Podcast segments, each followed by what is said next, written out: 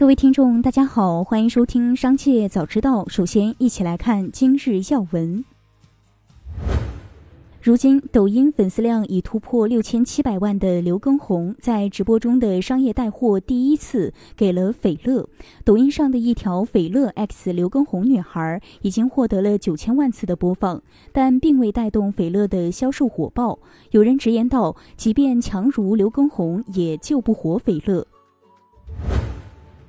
近期有美国媒体发布关于三二幺东航 MU 五七三五航空器飞行事故原因的相关报道。据中国东方航空消息，经中国民航局与美国国家运输安全委员会参与事故调查人员证实，对方明确表示未向任何媒体发布有关调查信息。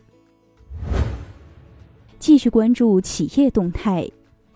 近日，妇炎洁电商官方旗舰店一款女性用品广告被指侮辱女性。五月十七日，妇炎洁客服称产品已经下架，内部正在彻查。十八日，江西樟树市市场监督管理局工作人员称，已收到省级转办函，非常重视，交由执法大队后将立案调查。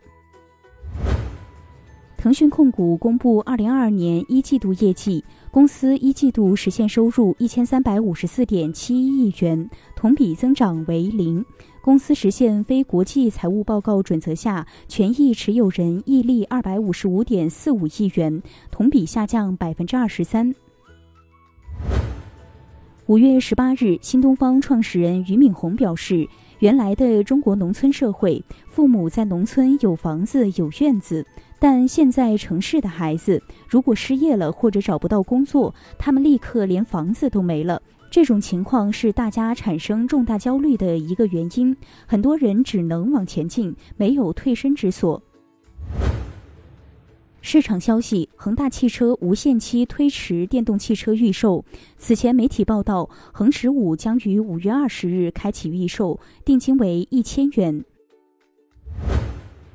十七日晚间，京东发布一季报，季内净亏损三十亿元，上年同期为盈利三十六亿元。本季度营收增速为京东上市以来最低，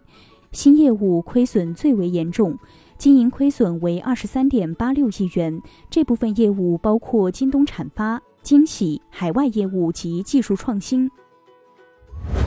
高洁斯要求消费者不得公开污染物检测报告。高洁斯方面提出，考虑该事件已引起舆论关注，要求该消费者将与媒体沟通的录音编辑好前后顺序，发至公司指定邮箱。经核实，该邮箱系高洁斯品牌所属金百利中国有限公司官网邮箱。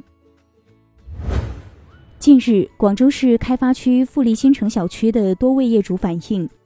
广汽本田新能源车产能扩大建设项目工程距离居民区、幼儿园等不到一百米，认为其选址规划不合理，担心会对周围小区造成空气、地下水、噪音等污染。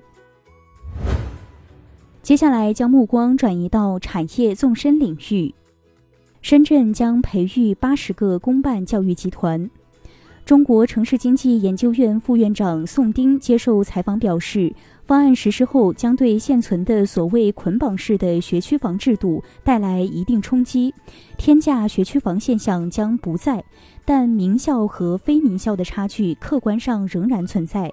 这一因素对学区内房价的影响，短时间内恐难以抹平。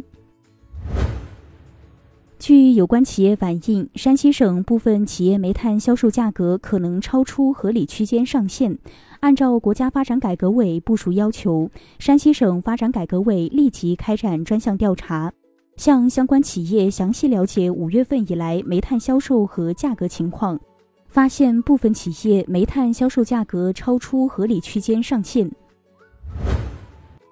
据不完全统计，仅今年五月以来，就有至少包括浙江杭州、湖南衡阳、江苏南京、浙江舟山、辽宁沈阳、广东东莞、江苏扬州、江苏无锡、江西景德镇、江苏苏州、四川乐山、四川雅安、江西上饶等十三城，在发布的楼市政策中特别提及多孩家庭住房需求。此外，多个城市推出真金白银的购房补贴。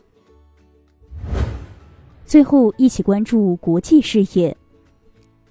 据报道，俄罗斯国家杜马副主席彼得·托尔斯泰表示，国家杜马正计划讨论俄退出世界贸易组织和世界卫生组织的可能性。托尔斯泰说，俄罗斯已经退出了欧洲委员会，下一步就是退出世贸组织和世卫组织。俄罗斯外交部已向国家杜马递交了一份相关协议清单，我们正计划与联邦委员会共同评估这些内容，然后提议退出。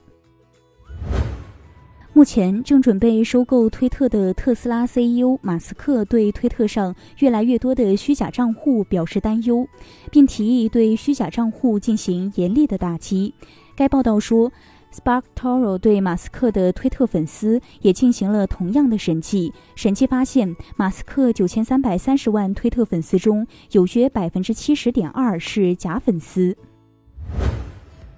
以上就是今天的全部内容，感谢收听，我们下次再见。